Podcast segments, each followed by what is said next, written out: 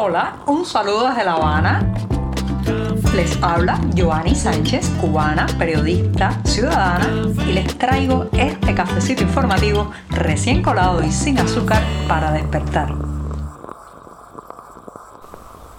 Estoy de regreso en este lunes 5 de septiembre de 2022, una jornada que ha amanecido muy cálida y soleada aquí en la capital cubana y en que retomo este programa que ya saben estuvo en pausa debido a los problemas y las dificultades de conectividad a internet en la isla. Esas dificultades no han cambiado, pero sí voy a hacer unos ajustes en el formato a ver si logro que el podcast sea más corto, pese menos el archivo de audio final y eso pues me permita sortear o aliviar los rigores de la conectividad en Cuba. Así que voy a empezar, eh, a diferencia de otros momentos, voy a empezar dándome el sorbito de café amargo que estoy aquí terminando de refrescar con la cucharita.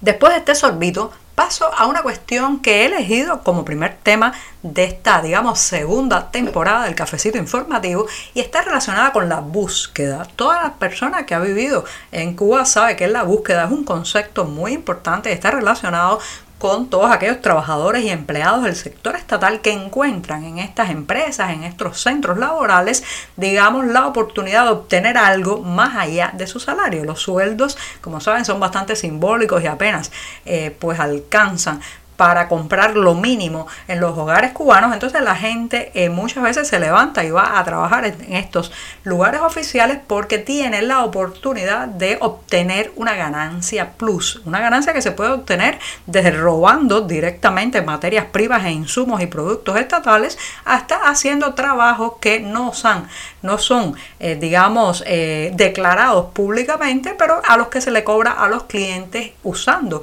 el techo, la electricidad, institución oficial, pero haciéndolo de alguna manera eh, por la izquierda, de manera paralela a eh, lo que se le reconoce al Estado. Entonces, bueno, esa búsqueda ha ido disminuyendo porque simplemente, señoras y señores, el país está quebrado y donde se nota muchísimo, digamos, esa crisis profunda es en las entidades estatales que ya no tienen dinero para importar insumos, productos, muchos almacenes vacíos prácticamente, entonces los empleados están viviendo un proceso de apatía, desilusión, desinterés creciente de ir a una entidad estatal a laborar cada día durante una jornada de trabajo. Entonces, esto se está notando muchísimo, sobre todo lo vemos, por ejemplo, en el sector gastronómico, se nota también en otros sectores como el sector sanitario, eh, la búsqueda de muchas personas que trabajan en estos centros hospitalarios es muchas veces desviar fármacos, medicamentos, insumos hospitalarios que ahora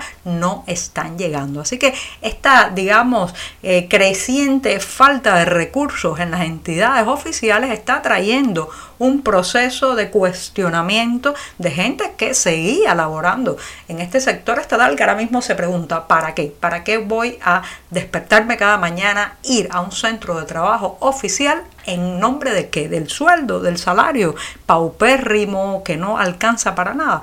Fíjense qué interesante proceso y eso lo estamos viendo también, por ejemplo, en sectores como eh, incluso el hotelero, que siempre fue como un lugar privilegiado donde trabajar, pero debido a la crisis, a la disminución eh, tremenda de viajeros que llegan a la isla, e incluso esos trabajadores del turismo están ahora mismo eh, cuestionándose y pensando seriamente dejar sus empleos, porque búsqueda, búsqueda ya casi no hay.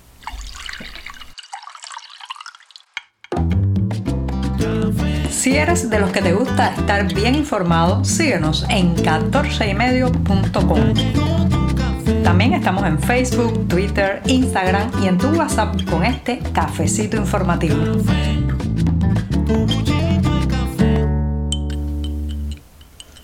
Este lunes de septiembre se reinicia el curso escolar en Cuba y fíjense que digo se reinicia porque debido a los ajustes escolares que a los que obligó la pandemia se trata de la segunda parte del curso 2021-2022 que se espera termine en el país el próximo mes de noviembre. Pero este regreso a las aulas está marcado además, señoras y señores, por los rigores de la crisis. Hay familias que no han podido garantizar que sus hijos tengan unos zapatos, una mochila o merienda para llevar en este regreso a las aulas. Ya saben que hay una gran crisis, por ejemplo, para poder adquirir productos tan básicos como el pan, ese pan que apuntalaba el día a día de los estudiantes con, eh, era parte indispensable en las meriendas de muchos de estos alumnos. Bueno, pues ya ese pan no se puede garantizar, tampoco unas galletas, un refresco, algo más para consumir durante ese tiempo, ese largo tiempo que se pasa en las escuelas. Así que eh, está marcado por este reinicio, por la crisis, pero no solamente estamos hablando de crisis material. El éxodo se ha llevado a mucha gente, no solamente estudiantes, sino también maestros. Según las autoridades aquí en la capital cubana, hay un déficit de casi 4.000 docentes. Sí, como escuchan, casi 4.000 docentes faltan frente a las aulas en la ciudad de La Habana y las autoridades esperan solucionar esto de la manera en que lo han hecho o lo han intentado hacer en otras ocasiones, llamando de regreso a las escuelas a los profesores y maestros retirados o supliendo el espacio de ese maestro con alguien que no tiene ni la preparación ni los conocimientos ni puede transmitir no solamente eh, digamos, sabiduría, sino también preceptos éticos y morales. Eso es lo que van a tratar de hacer, pero aún así está este déficit, por tanto es un curso que reinicia en medio de una crisis no solamente material, económica, sino especialmente una crisis educativa, una crisis que pone al descubierto las fragilidades, el deterioro, la involución del sistema educativo en esta isla. Desde la última vez que hice este programa hasta ahora, si algo se ha mantenido como una tendencia estable es la subida del precio del dólar. Sí, los llamados también popularmente como fulas verdes o jocosamente la moneda del enemigo siguen su meteórica escalada en el mercado informal. A pesar de que las autoridades han intentado frenar esta subida imponiendo ya una tasa oficial de venta del dólar. Lo cierto es que el mecanismo es tan torcido, solo se venden 100 dólares por persona, las colas hay que hacerlas desde la madrugada, eh, no se sabe a ciencia cierta nunca qué cantidad de esta moneda se va a vender en cierto local, en cierta eh, caja de cambio o sucursal bancaria y todo eso crea una incertidumbre que está espoleando y sigue espoleando la subida del dólar en el mercado negro que ya está en estos momentos rozando los 150 pesos por cada dólar. Todo esto además se lleva el poder adquisitivo, derrumba la posibilidad de que eh, la gente pueda a partir del dinero cubano que tiene en el bolsillo satisfacer ciertos, eh, digamos, servicios o productos, llevar a la mesa y poner a la mesa ciertos alimentos, entonces la escalada, la subida del dólar, pues arrastra el poder adquisitivo de las familias cubanas. Ese fenómeno parece que se irá y eh, normalmente para los finales de año siempre hay una subida de los precios, de los costos, sobre todo de la comida, y este año pues tocará probablemente eh, unas cumbres nunca antes vistas. Y todo eso también alado por esa locomotora que es el dólar en eh, detrimento del devaluado, eh, incapacitado y cada vez más ninguneado peso cubano.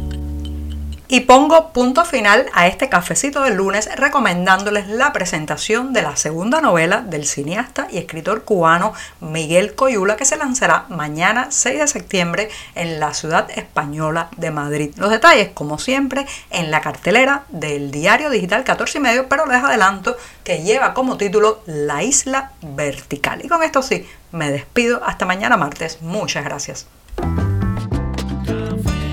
Por hoy es todo. Te espero mañana a la misma hora. Síguenos en 14medio.com. También estamos en Facebook, Twitter, Instagram y en tu WhatsApp.